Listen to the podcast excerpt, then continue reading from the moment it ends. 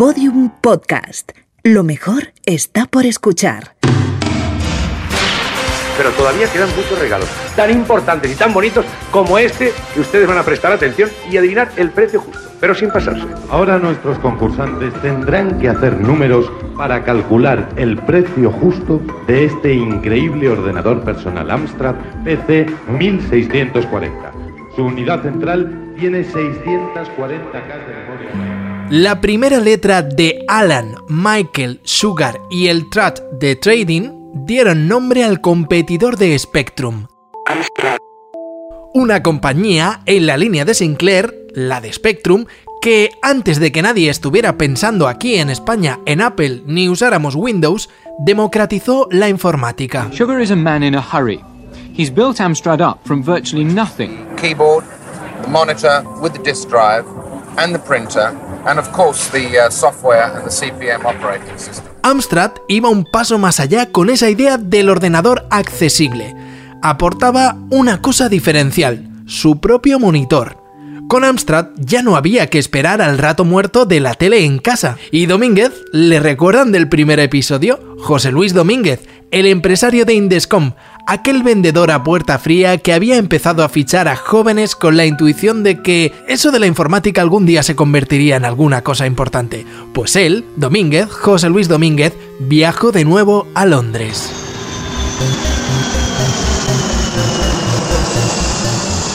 Seguía sin saber inglés y negociaba de la mano de un intérprete chileno. No era nadie cuando hizo todo por convertirse en el hombre de Amstrad en España.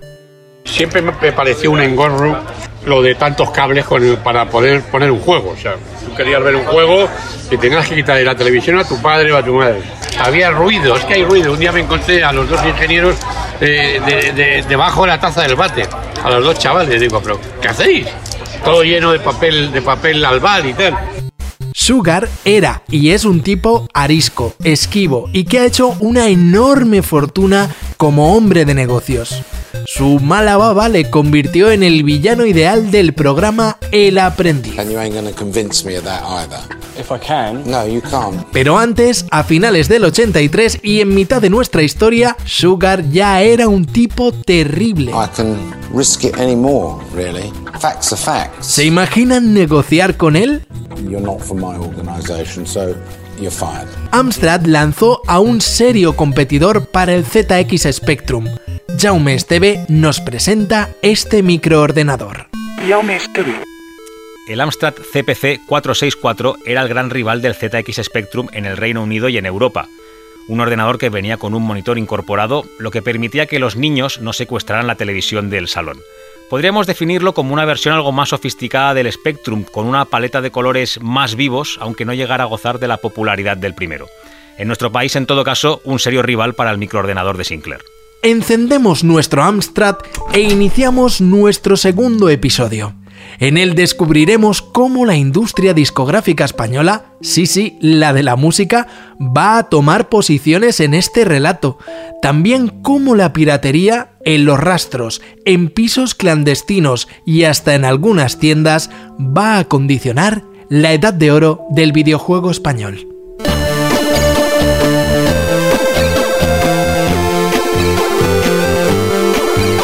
Arcadia. Auge y caída en la edad de oro del videojuego español.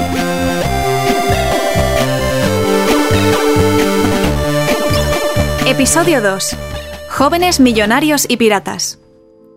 Alan Sugar no quería saber nada del mercado español, mucho menos reunirse con alguien a quien ni conocía ni reconocía de ninguna feria.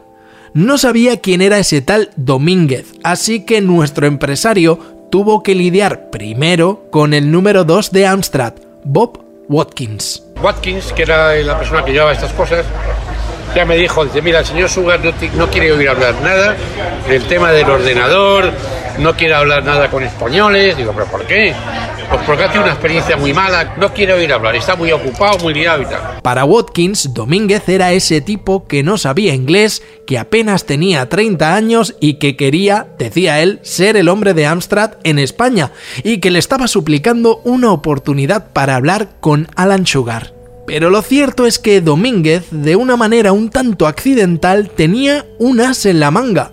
Meses antes había logrado que Quicksilva, otra empresa del Reino Unido, distribuyera allí aquel primer juego español, La Pulga.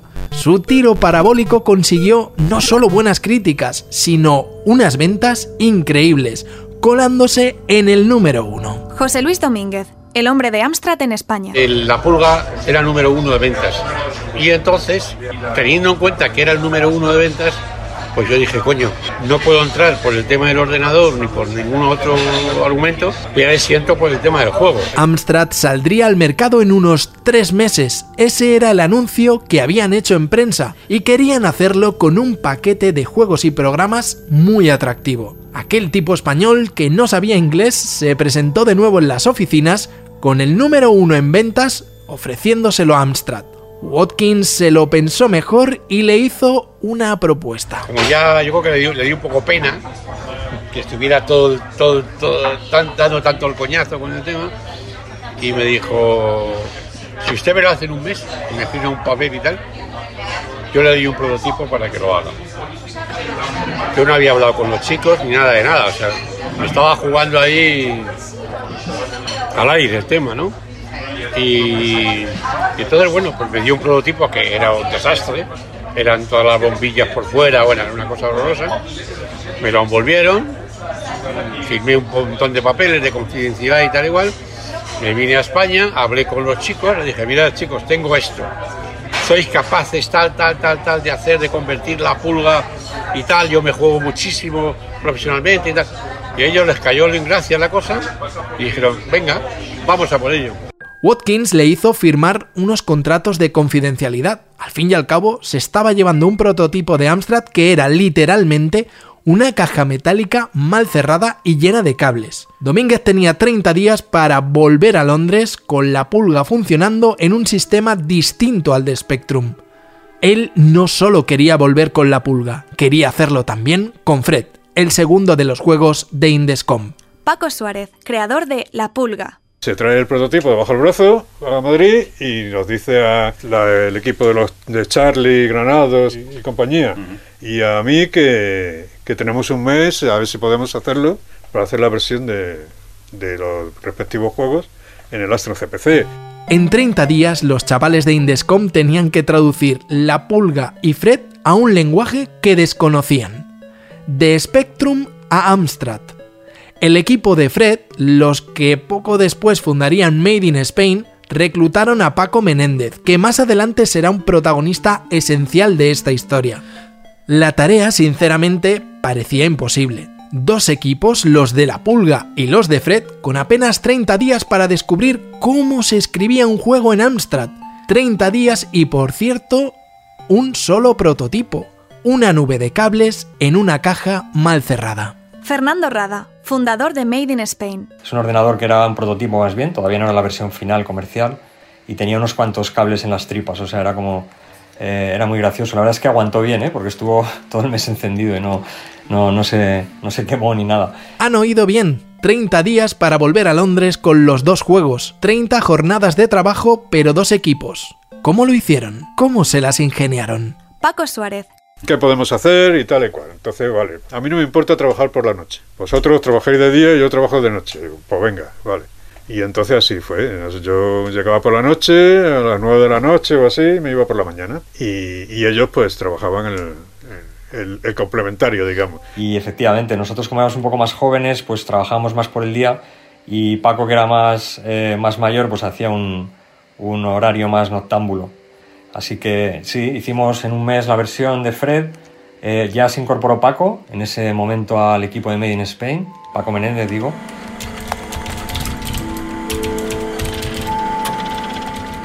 El prototipo de aquel Amstrad estuvo enchufado un mes sin parar. Hablamos de 24 horas al día durante 30 jornadas. Y sí, todo el mundo estaba más que asustado ante la posibilidad de que algo fallara, aquellos cables se calentaran o el equipo colapsara. Estuvo un mes la máquina, el prototipo encendido, yo creo, va- las 24 horas al día, aquello echaba humo. Y bueno, resistió. Arcadia. Una aventura gráfica a través del sonido. Hoy nos puede parecer hasta normal en un mundo en el que las máquinas tienen un modo de reposo, pero aquel Amstrad estuvo enchufado un mes y no falló. Indescom logró trasladar de lenguaje dos juegos. De día, Fred. De noche, La Pulga. Ambos llevaban meses en los rankings ingleses. Algo por lo cual, como quizás se imaginen, nadie se estaba haciendo rico, ni siquiera conscientes de lo que se estaba generando. Treinta días después, Domínguez se plantó en Londres. Cogió el vuelo por los pelos, con aquel armatoste, el prototipo, liado bajo el brazo. Se plantó en las oficinas con una sonrisa, su intérprete chileno y un ultimátum. Sí, sí, un ultimátum a Watkins. Y dice, bueno, ¿tiene los juegos? Digo, sí. Y ahí es donde me la fue. Digo, pero se los quiero enseñar personalmente a señor Jorge Silva, el traductor chileno, se descompuso mientras traducía lo que Domínguez le estaba contando. Más tarde le preguntó qué hubiera hecho si Watkins, como en todas las ocasiones anteriores, le hubiera dicho que eso de ver a Sugar era imposible. Me dijo, ¿qué hubieras hecho si el tío te hubiera dicho que Sugar no te ve? Le dije, me hubiera vuelto a España. A mí que me importan los dos juegos. ¿Qué, qué ingresos iba a tener yo con esos juegos? Me interesaba era conseguir la puta distribución del puto ordenador. Sugar apareció y no entendía nada. Le estaba regalando los juegos a cambio, eso sí, de la representación exclusiva de Amstrad. Watkins tenía el juego más vendido del momento en las manos, el juego de aquellos españoles. Una herramienta más de marketing. Quizá, aunque tuviera que dar explicaciones más tarde, merecía la pena llevarle ante Sugar. Y aquella espera fue todavía peor que la otra. No bajaba, no bajaba, no bajaba y al final ya bajó un tío absolutamente sorprendente. Era una persona que irradiaba una energía, no sé, los que estábamos allí sentíamos algo especial, algo raro. Eh, algo, algo diferente. Un tío que irradia una energía increíble. Con la camisa así subida, medio sudando. ¿Qué pasa? ¿Qué, qué, lío es este? ¿Para qué queréis? O sea, ya entró ya echando la bronca todo Dios. A Watkins por llamarle, a mí por molestarle. Sugar estaba enfadado. Le habían interrumpido y no sabía por qué. Watkins trataba de explicarle que aquellos españoles eran los del juego ese, el de la pulga, ese tan vendido. Domínguez puso a cargar el casete y la pulga... La pulga no se carga. Pasan unos minutos horribles.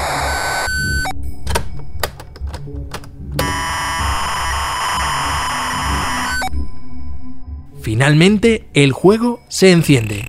Y no solo se carga, funciona y va fluido. Watkins respira. Domínguez deja de sudar. Sugar relaja un poco su actitud y pide que se llegue a un acuerdo de royalties, pero entonces... entonces Domínguez le dice que no, que no quiere ganar nada por esos juegos en los que unos chavales acaban de pasarse 30 días currando sin descanso. Y entonces dijo, bueno, Bob, que era Watkins, habla con este señor para el tema de royalties, esas cosas. Dijo, no, no, no, no, no, no, no me he explicado bien, yo no se lo había dicho tampoco. Digo, no, no, yo he venido aquí, hemos hecho este esfuerzo durante un mes, día y noche y tal y cual, y se lo quiero regalar. Joder, eso le desarmó completamente. ¿Regalar? ¿Por qué? Porque quiero que usted vea lo que somos capaces de hacer los españoles y que somos gente que sabemos esperar. A cambio, lo único que le pido es que cuando usted quiera ir a España, que cambie su opinión sobre el país o lo que sea, piense en mí. Nada más, solamente eso. Solo eso. Así, solo eso. Dice, ¿y usted quiere ahora ordenadores? Digo, claro, ojalá, pudiera. Se acompañe. Entonces ya el tío me lleva ahí a su despacho y ahí es cuando se sienta y me dice cuántos quiere. Sugar encaja el golpe y le ofrece directamente ordenadores. Domínguez, con aquel ultimátum, acaba consiguiendo ser el primero en vender Amstrad en España. La fiabilidad del pedido, para el que tuvo que conseguir un adelanto del corte inglés, convenció al arisco empresario inglés. Quizá Domínguez sí se merecía ser el hombre de Amstrad en España. Pues el primer año de la, aquella Navidad y tal, facturamos 100 millones de pes- de pesetas, 100 millones, por cifra de cierta importancia, pero es que el segundo facturamos 1.500. Y es que el tercero facturamos 4.000 y pico. Y el siguiente facturamos 8.000. Es decir, en tres años pasas de 100 a 8.000. Luego pasamos a 14.000 y luego 20.000. Pocos años después, en el 87, Sugar compraría Indescom, aquella empresa original de Domínguez, por 125 millones de euros. En cualquier momento Sugar podía decirme, oye, José Luis, gracias, ahora vengo yo a España, ¿no? Entonces, claro, me tuve que buscar una fórmula que era, pues, eh, como yo ya tenía una red comercial impresionante, tenía más de 5.000 puntos de venta en toda España y tal y cual, pues empecé a correr la voz de que me estaban haciendo ofertas los Atari, los tal, los Commodore y tal y cual, ¿no? Y entonces sabía que esto le iba a poner nervioso a Sugar. Y efectivamente, entonces un día me llamó, me dijo, oye, José Luis, mira que es mucho lío, es mucho dinero ya el que tienes que estar invirtiendo en cartas de crédito y tal, te voy a comprar. Como siempre, mandando, ¿no? Te voy a comprar. En un papel, una servilleta que me parece que está en tal, me puso las cifras y tal igual, y ahí acabó la historia de, Domínguez no fue cualquier persona para Amstrad. Llegó a convertirse en miembro de su consejo de administración y para intentar vender los cientos de miles de equipos que vendía en España, también le asignaron las plazas de Francia o Italia. Pero allí nunca consiguió un éxito semejante. Pues óigalo bien, en Amstrad hemos tomado una decisión increíble. Si antes del 30 de junio compra un PC 1512, nosotros le regalamos la impresora. Sí, sí, como lo oye, ahora con el ordenador la impresora le sale gratis. Amstrad, increíble. Aquí, en España, dominó a los medios de comunicación desde la publicidad y la empresa se disparó. Su principal consecuencia es que con las grandes distribuidoras alertadas fue uno de los responsables de que en apenas unos años cualquier familia tuviera un Amstrad, un Spectrum, un Commodore 64 o un MSX en casa.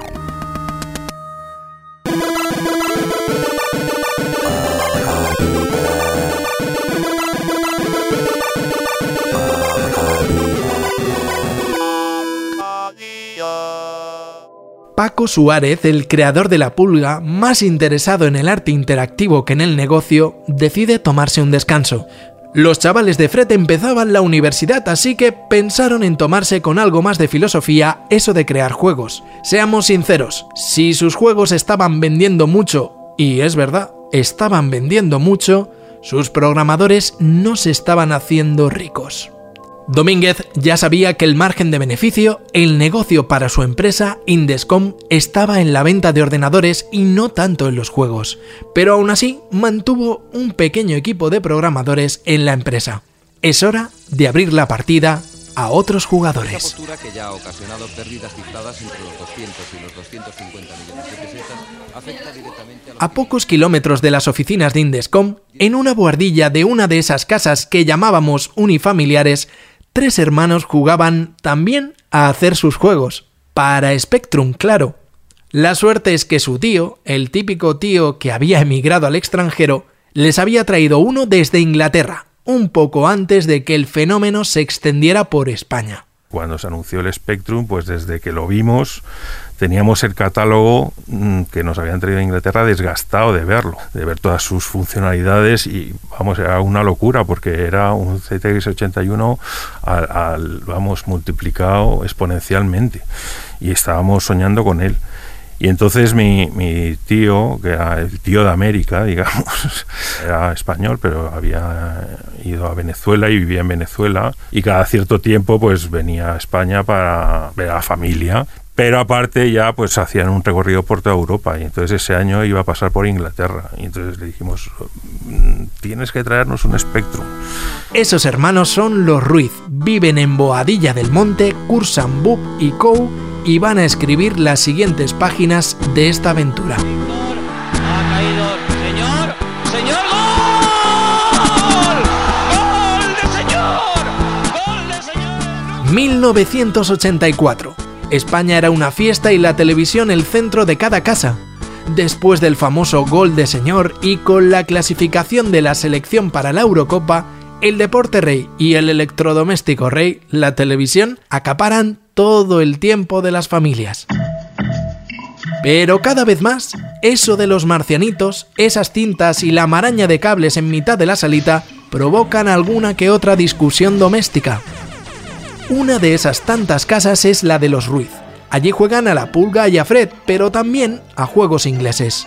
Programan y juegan a crear una empresa, un estudio trascendental para nosotros que se llamará Dynamic. Isaac Viana, creador del canal de YouTube Gamesploitation. Lo que hoy día conocemos como diseñador de videojuegos y que le da una personalidad al videojuego y demás, de una manera accidental la tuvo Dynamic, creo yo, porque los juegos de Dynamic al final notabas que eran de Dynamic. Da igual que fuera un Army Moves o un Abu Simbel. Víctor, Pablo y Nacho Ruiz, tres hermanos, de momento tres, ya habrá tiempo de conocer a un cuarto, convierten su casa en un estudio. Una buhardilla de acceso más o menos restringido a la que llamarán la mansión Dynamic. Leen todas las revistas que pueden y un día ven un anuncio, un anuncio que les inspira a crear un estudio.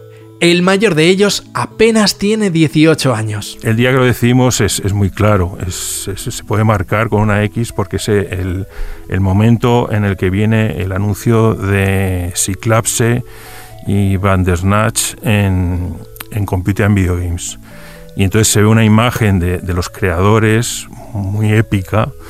eh, y el juego todavía no está acabado, están creando Hype, que todavía no se llamaba Hype, pero estaban creando Hype de Imagine.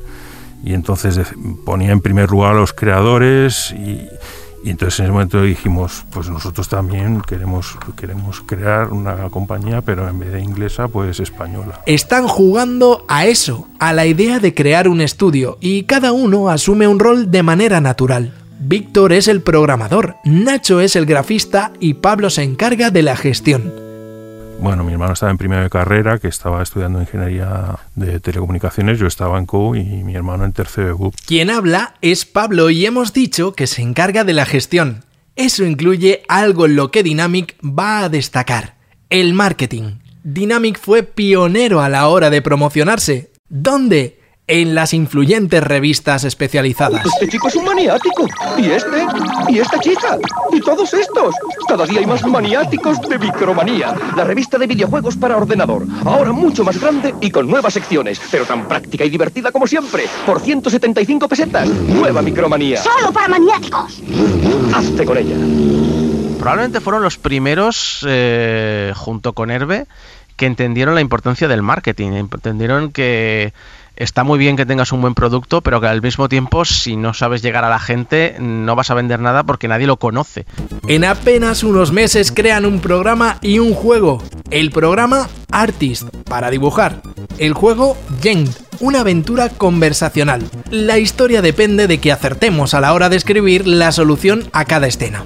Está bien, tienen dos programas, quieren venderlos, pero ¿cómo? Pablo sabe que deben anunciarse en esas revistas que devoran. No saben cuánto vale un anuncio, pero suponen que mucho. Coincide que uno de ellos descubre un concurso literario local cuyo primer premio son 40.000 pesetas. Por unas horas abandonan eso de teclear código y escriben un relato. Y habíamos presentado un, un cuento corto, que es lo que pedían, y se llamaba Salvar al dragón. Tenía un- una idea, pues eso, de conservación de la naturaleza, ¿no? Porque al final hacía un flashback y, y hacia el futuro, una distopía, y decía, ¿qué pasará si dentro de unos años, pues también pensamos que las ballenas son seres mitológicos, ¿no? Como los dragones ahora. Y ganamos el premio y, y con eso pudimos, pudimos pagar el anuncio de ZX. Sí, ganan, ya tienen 40.000 pesetas, pero siguen sin saber cuánto cuesta un anuncio. Yo al principio totalmente feliz fui, llamé a la revista, me reuní con ellos y me, entonces les dije, yo quiero una página a color. Y entonces me dijeron ciento y pico mil pesetas. Dije, ah, bueno, pues no, no puede ser. Y entonces le dije, bueno, pues una página en, en blanco y negro. Y me dijeron setenta y tantas mil. Y digo, bueno, bueno, pues media página en blanco y negro. Y entonces ya dijo, sí, treinta y tantas mil. Y dije, "Venga, pues ya está, ya la tenemos.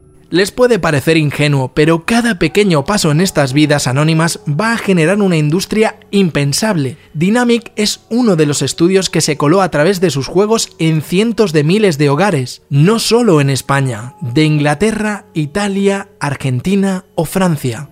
Jaume Esteve, guionista de esta serie, nos adentra en la mansión Buhardilla Dynamic. La influencia de los grandes estudios ingleses está detrás del nombre de Dynamic. Los hermanos Ruiz buscaban una palabra única y en inglés. Pensaban en esas marcas ya asentadas, Ocean, Imagine, Ultimate. Así nacía Dynamic y ese fue el nombre con el que apareció en aquel primer anuncio en las páginas de la revista ZX, dedicada por entero al Spectrum. Estamos ante el estudio que mejor va a dominar el marketing en esa época. Dynamic lanzará algunos de los juegos capitales de los primeros años de la Edad de Oro como Abu Simbel Profanation o Camelot Warriors. Pero tan importante como el juego eran las portadas de Azpiri y las campañas en medios, esenciales para llegar a los jugadores. Una cita de Mamen Pereira, jefa de marketing de Hobby Press, ilustra muy bien la relación simbiótica entre la prensa y Dynamic. Mamen Pereira, directora comercial del grupo Hobby Press. Yo me acuerdo que eh, Domingo Gómez, que era el, fue el editor, que bueno, le dijo un día a José Ignacio, va a venir el presidente de Dynamic. ¿no? No era Dynamic Multimedia todavía, era Dynamic, ¿no? Eh, va a venir el presidente de Dynamic y tal, todos preparados porque claro, estos son, este es el futuro, esta empresa va a apostar mm, por el mercado español, no sé qué, no sé cuándo, hay que tratarles bien. Dice, claro, cuando le ve entrar, le entra un chavalín, pues de, ¿sabes? De 17, 18 años, este, este es el presidente de Dynamic que me estás contando. Gabriel Nieto, exdirector de Micromanía y futuro responsable de Toposoft. La verdad es que le dimos mucho apoyo porque nosotros estábamos empezando en la revista, ellos también estaban empezando y en un clima donde todos estábamos empezando, pues era de, absoluta, de absoluta colaboración y esa colaboración además duró durante, durante muchos años. Media página de publicidad en mitad de una revista llena de anuncios. Un dibujo en blanco y negro que marcó un antes y un después en la industria del videojuego español y cuyo autor, Santiago Morga, falleció durante la producción de esta serie. ¿Alguien se detendría en aquel dibujo? ¿Alguien entre tantos estímulos decidiría pagar mil pesetas contra reembolso por aquel programa para dibujar y un videojuego del que solo podían saber lo que inspiraba un dibujo? Y entonces utilizamos las herramientas que teníamos en aquel momento de diseño técnico. Pues utilizamos los Rotring, los Letraset. De hecho, el, el original que todavía conservo está hecho sobre una hoja del cuaderno de dibujo técnico que tenía yo para mis clases en el colegio. Lo cierto es que pasaron los primeros días y nada. Nada de nada, ni una carta, ni siquiera alguien preguntando algo más sobre Artist o sobre Gent. Claro, cada día que pasaba, pues íbamos al buzón a ver si habían llegado pedidos para recuperar nuestro dinero. bueno, también por la ilusión de, de, de saber si había momentos en que decíamos, si esto tiene que gustar a la gente. Y en otros momentos decíamos, pero ¿cómo hemos sido tan ingenuos de pensar que esto le iba a gustar a la gente? Entonces pasábamos de, de, de la euforia a la... A, a la tristeza en el mismo día. Unos días después, al volver de clase, y entonces fueron pasando los días, uno, dos, tres, cuatro, cinco, estábamos desesperados. El 7 ya casi lo dimos por perdido. Y de repente llegó el día 8, por eso el día 8 de... El 8 de mayo del 84 consideramos que es la, la fundación de Dynamic, pues abrimos el buzón y, y había ahí varias cartas las abrimos y, y, venían los pedidos y bueno, nos tiramos toda la noche haciendo los paquetes. Ocho cartas, ocho juegos, ninguna carta más durante los siguientes días. ¿Ocho mil pesetas era todo lo que iban a ganar? Y entonces nos dio de nuevo el bajón, dijimos, claro, claro, ocho, que más, hemos vendido ocho juegos, ¿qué más queremos? Y entonces de repente por la tarde llaman al timbre y fui yo a abrir la puerta y, de repente me dice, soy el cartero. Y digo, encantado. Y dice, no, no, yo no sé qué habéis hecho, pero no os he podido traer correo normalmente. Yo os lo he tenido que traer en esta saca. Y entonces en la saca pues había cientos de cartas que claro no cabían en el buzón. Y bueno, pues así fue durante, durante un, unas semanas pues estuvo llegando correo pues pues a todo a todo meter y entonces pues ya a partir de ese momento pues éramos absolutamente felices y lo único que queríamos era ya lanzar los, los siguientes juegos. Cientos de cartas durante semanas. No va a hacer falta rebobinar casetes porque en el mismo 1984, además de Artist o Gen, Dynamic lanzó Map Snatch, Video Olympic, Saimazun o Babaliba. Trasládense a esa casa familiar llena de cajas, fotocopias, cartas y unos padres que no comprenden qué han hecho sus hijos con aquel Spectrum que trajo el tío emigrante. Arcadia. Una historia del videojuego español en el siglo XX. En el siglo XX. Dynamic es una mina de juegos. La organización de tres chavales, sin abandonar los estudios para que nada se rompa en casa, provoca la llegada de más títulos. Unos reinterpretan el Risk, el juego de mesa, otros fusilan ideas de recreativas. Dos de ellos también se suman a la fiebre por Indiana Jones. Son Saimazum y Babaliba, y no tienen nada que ver con Fred. La historia de los Ruiz podría haber inspirado algún episodio de Cuéntame, la serie, pero no hacemos sonar esta canción de manera accidental porque esta historia quizá por fin va a dejar de estar en manos de unos advenedizos. Esto coge forma.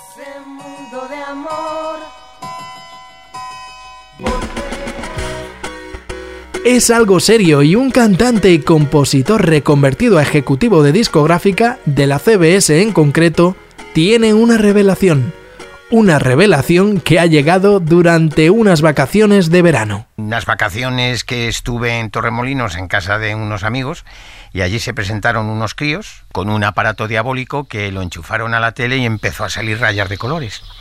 Y yo me quedé un poco así como alucinando y ya les dije, ¿y esto qué es? ah, esto es un ordenador, esto es un Big 20. Digo, ah, digo, ¿y esto hace esto? Dice, uh, sí, dice, esto es un Commodore, dice, luego está, hay otros ordenadores, el Spectrum y tal. Al volver de esas vacaciones... Total, que llegué a Madrid de esas vacaciones y me fui a una tienda, no se me olvidará nunca, que se llamaba eh, Chips and Tips y allí eh, pues me compré un Spectrum de 48. Al fin y al cabo, parte de su negocio era la venta de casetes y todo aquello volaba a través de las mismas cintas, pero con otros sonidos. Paco Pastor era un icono de los 60. Lo era en la fiesta de Blas o cantándole a Eva María cuando se fue buscando el sol en la playa. Pero en los 80 era un tipo más bien familiar y un gran empresario. Un empresario que observaba mucho a la gente joven y que veía que de sus mochilas o de sus coches ya no salían solo cintas de mecano. No, no eran de mecano y eso que el grupo de los Cano estaba pegando fuerte. Pastor descubre algo elemental, pero propio de una España desregularizada. Aquí no existe una red de distribución legal de videojuegos. No, no existe pese a que los grandes almacenes y las tiendas de electrodomésticos los venden. Ah, porque yo además viajaba mucho, entonces estaba en CBS, en una compañía discográfica, viajando mucho a, a Londres y fuera y tal, y empecé a ver la enorme diferencia que había de precios entre los juegos que se vendían aquí, que además eran fotocopias y eran unas cosas horrorosas, y los que se vendían en Londres, que ya empezaban a estar los juegos de Ultimate en esas cajas de cartón tan maravillosas y tal, y encima aquí se vendían el doble, siendo fotocopias, ¿no? Y entonces pensé que efectivamente aquí había un, mercado que se podía que se podía crear. ¿no? Esas fotocopias, esos juegos, se vendían en el corte inglés, que yo era lo que alucinaba. Digo, esto es. Pero claro, era una época en la que prácticamente todo el mundo desconocía lo que era el videojuego. Pastor idea una empresa con una virtud. La montará con su mujer y aquí viene la clave con uno de sus colegas en CBS, un colega extranjero que tiene una empresa sin actividad pero con permiso para el comercio internacional. El nombre de esa compañía es Elizabeth Richard Bagney España. La repito por si no les suena. Elizabeth Richard Bagney España. Bien, si no les suena, quizá mejor les recuerdo sus siglas. Herbe. Es difícil asimilar el éxito instantáneo de esta empresa. Herbe se convierte en el importador y catalizador de juegos y lo haría desde Spectrum, MSX o Amstrad hasta Super Nintendo o Game Boy. No se puede entender la industria del videojuego español en los 80 sin Herbe. Será la encargada de nutrir el mercado de juegos extranjeros, pero también de colocar los grandes éxitos españoles en las grandes superficies de todas las capitales de provincia.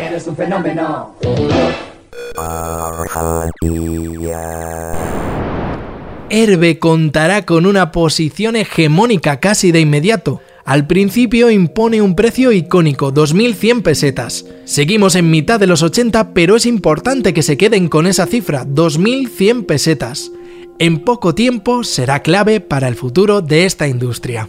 Paco Pastor, Herbe. En un año, eh, Herbe ya prácticamente se había hecho con, por lo menos el 50 o el 60% de las compañías eh, importantes de software. El negocio de Herbe se multiplica mes a mes. Su publicidad, como la de Amstrad, ocupa revistas y televisores. Hagamos hueco a eso precisamente, a los anuncios, que pintan mucho en esta historia. El esperado final de una trilogía llega a tu tienda de videojuegos. Después de Saimazum y Babaliba, Abu Simbel Profanation. ¿Serás capaz de profanar la pirámide? Serpientes y sorpresas inesperadas pondrán a reto tus reflejos. Abu Simbel Profanation. El final de la trilogía de Dynamic en el antiguo Egipto que está siendo un éxito en Reino Unido. Incluye una impresionante carátula a todo color del dibujante Alfonso Azpiri. Abu Simbel Profanation. Corre a tu tienda y hazte con él por 2.100 pesetas. Abu Simbel Profanation. Disponible para ZX Spectrum y Amstrad CPC. Distribuye Herbe. Arcadia. Una historia entre casetes. Herbe pasa de fundarse a dominar el mercado. Dynamic se convierte en manos de unos menores de edad en el estudio de referencia. Juntos firman una alianza entre caballos ganadores. Pastor distribuye los mejores juegos internacionales en cualquier tienda de cualquier ciudad, entre ellos los de los Ruiz, hechos aquí, como Rocky o el polémico para Reino Unido Olé Toro.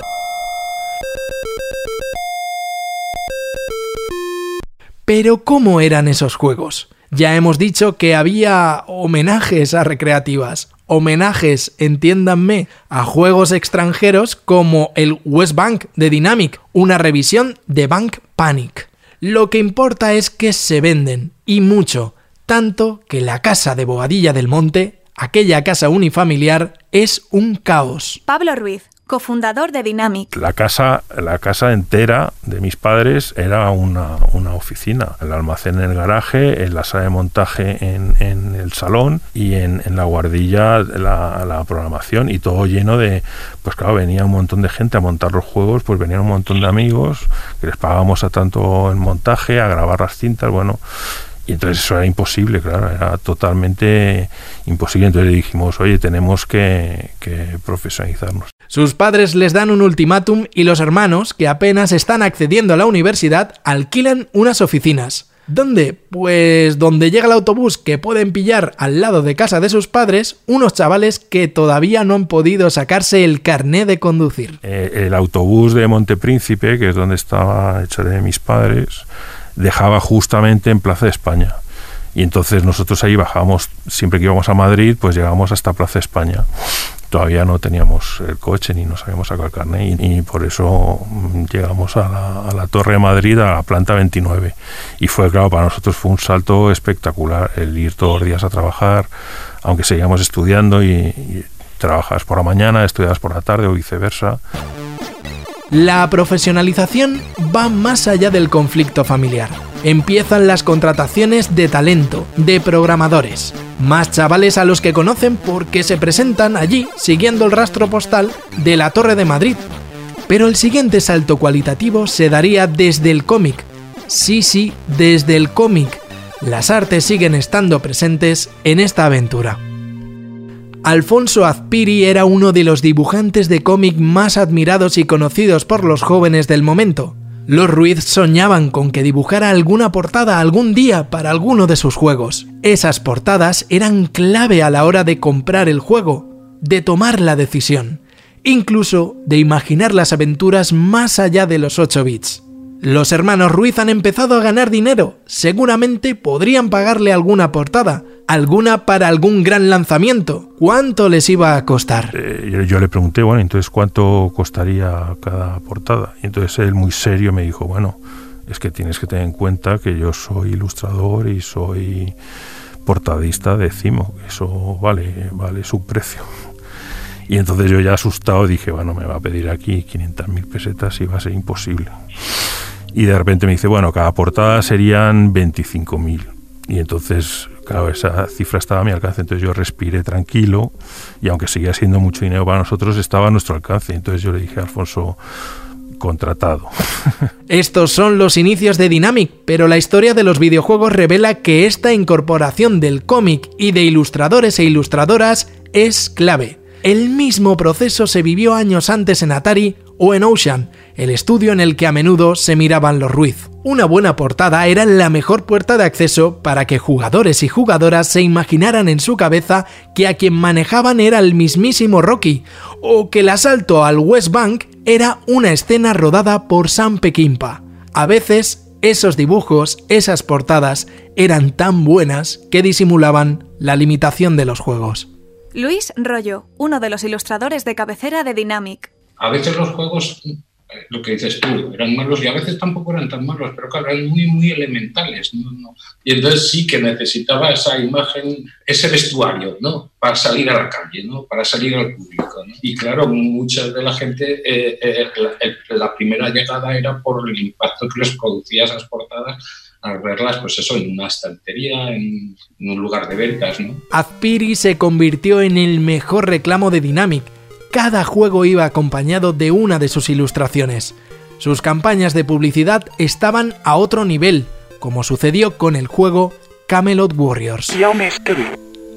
Profanation y Camelot Warriors son dos títulos esenciales para entender el magnetismo de los primeros años de Dynamic. Profanation es la tercera parte de la trilogía de Johnny Jones, pero cambia el concepto y se convierte en un juego de plataformas de una dificultad monstruosa. Era tan difícil que los Ruiz premiaron con 250.000 pesetas al primero que fuera capaz de acabarlo, y yo todavía tengo problemas para superar la primera pantalla. Con Camelot Warriors el estudio fue un paso más allá. Es un juego bonito para los estándares españoles de la época, que demuestra la madurez de los Ruiz si lo comparamos con los Saimazum o Babaliba hechos un año antes. El título además se benefició de un retraso de varias semanas. Sin querer y gracias a unas ilustraciones de Azpiri publicadas para calmar el ansia de los jugadores, Dynamic consiguió crear una expectación inusitada que se tradujo en unas excelentes ventas. Los días de Coca-Cola y pizza son como los de vino y rosas para estos chavales que están inventando un mundo desde una oficina impropia o impropia para alguien que llega a esa oficina en un bus desde la puerta de casa de sus padres. Dynamic se lanzó a dominar un mercado para el cual hacía falta una gran inversión. El aumento de costes era considerable, pero el problema no estaba en eso. El problema era el mismo que tenía la industria hermana del videojuego en aquellos días, la industria de la música. Nos adentramos en la vertiginosa escena pirata de los 80.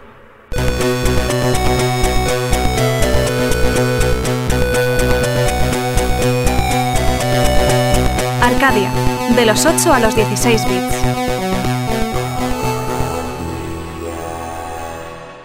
Volvamos a Camelot Warriors para hablar de piratería. Este juego era una aventura medieval de Dynamic con una novedad total. Solo funcionaba si se introducía una pequeña pieza en un puerto trasero del Spectrum.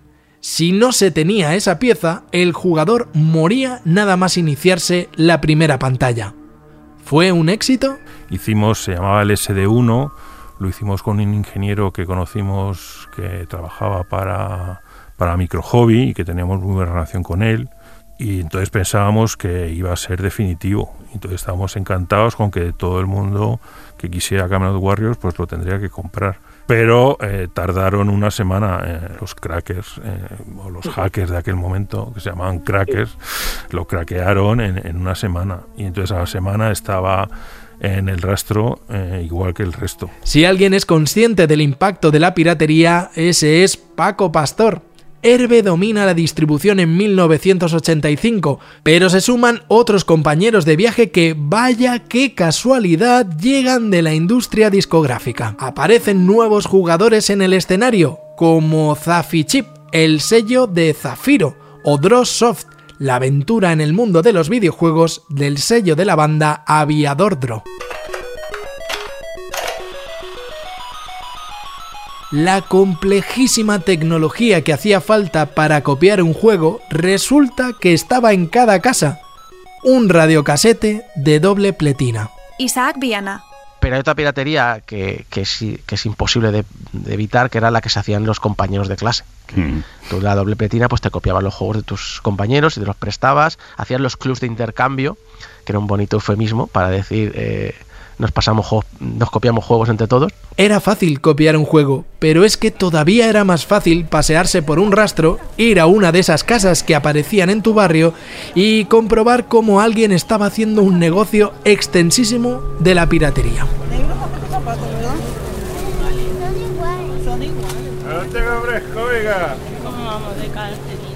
A 300 o a 500 pelas, con portadas fotocopiadas en el Rastro de Madrid, el Mercat de Sant Antoni de Barcelona, la Plaza Redonda de Valencia o la Alameda de Sevilla. José Manuel Fernández Speedy, autor de Génesis, guía esencial de los videojuegos españoles de 8 bits. Eh, era bastante curioso porque la organización que tenía la piratería en Sevilla, yo creo que no tenía nada que envidiarle a una tienda bien, bien dispuesta, ¿eh? O sea, eh, te veías esas mesas con sus tenderetes bien marcados, ¿no? Y delimitado cada sistema, ¿no? Con su logotipo puesto, MSX, Amstrad por aquí y tal, cada, cada juego con su fotocopia, eh, incluso algunos con instrucciones, ¿no? Si se daba el caso de que fuese un juego más complejo, tipo simulador de vuelo y tal. Y, era, o sea, había, había una buena armonía, había convivencia entre todos los piratones que se ponían por allí a vender. Otros atendían rápidamente a ver qué juego le habías pedido y se iban o te lo traían la semana que viene o se iban a la furgoneta de turno a, directamente a grabar, ¿no? No sé qué, qué, cómo tendrían montado allí el ordenador con la grabadora, era, era brutal.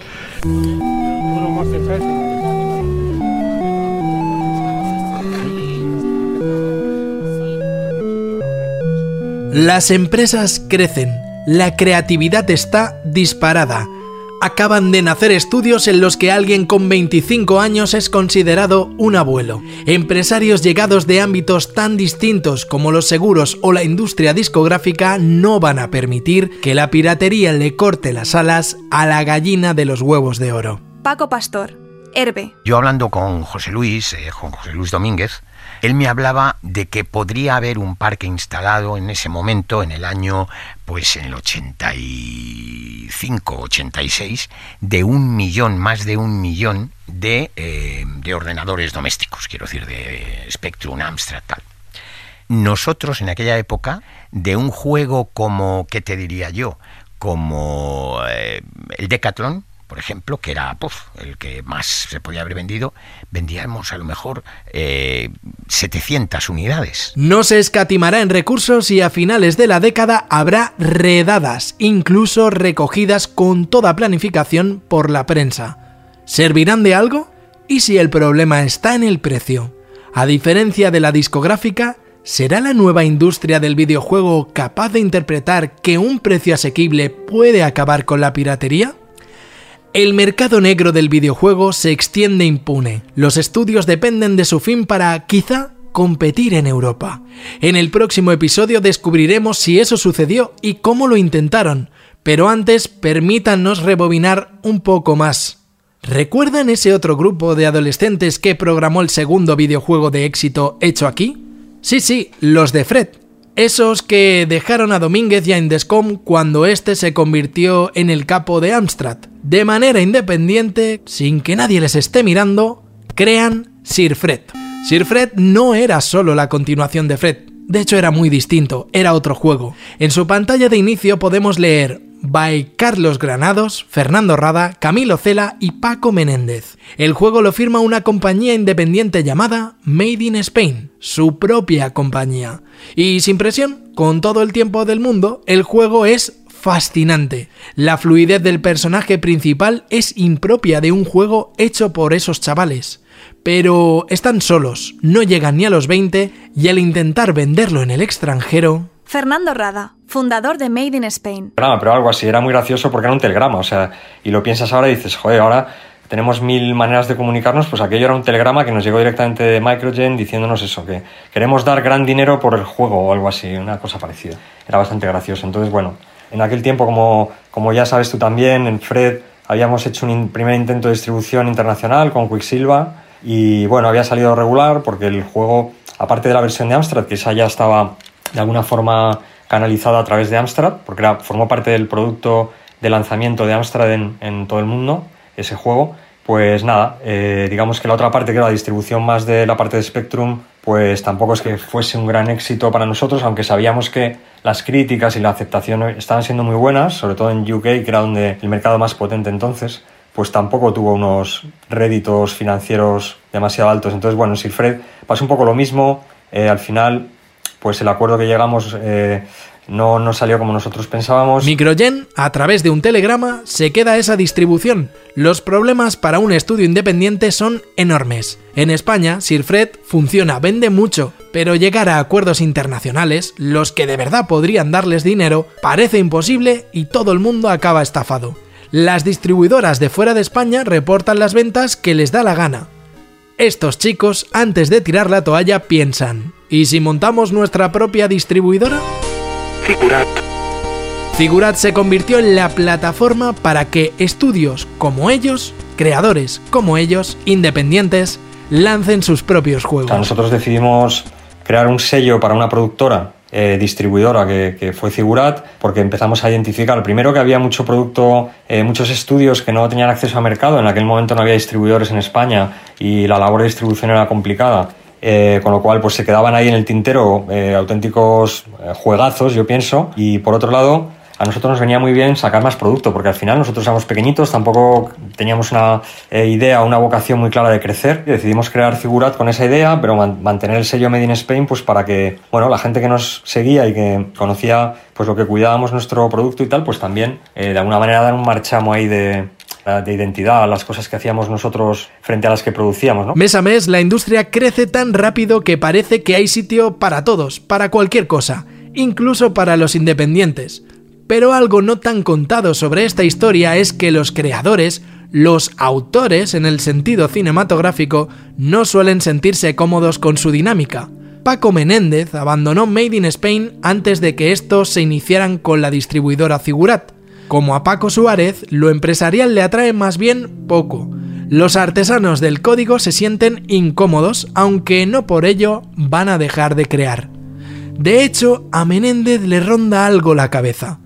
Un proyecto que difícilmente saldrá adelante si depende de los tiempos de un estudio. Contacta a un amigo. Un amigo que no es grafista, que ni siquiera es guionista, es arquitecto. La idea que le propone fuera del sistema es la del mejor videojuego español en 8 bits. Nuestro título de culto. Una historia inspirada en el nombre de la rosa.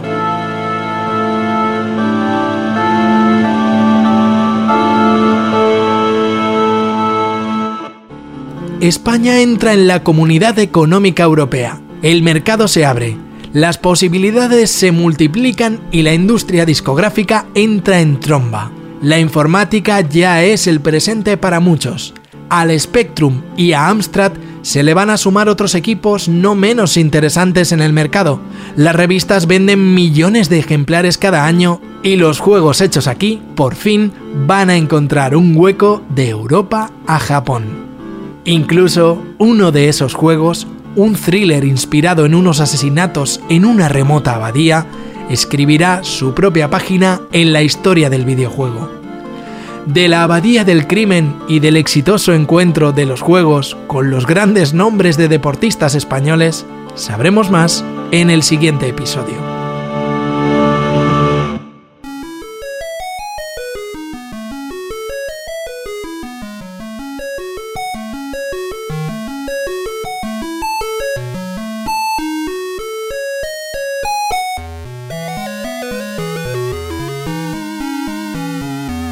Arcadia, auge y caída en la edad de oro del videojuego español.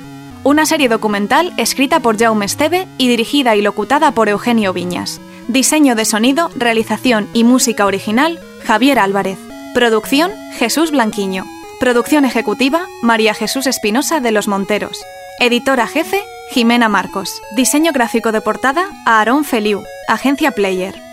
Todos los episodios adicionales en podiumpodcast.com. También puedes escucharnos en nuestras aplicaciones para iOS y Android y en todos los agregadores web.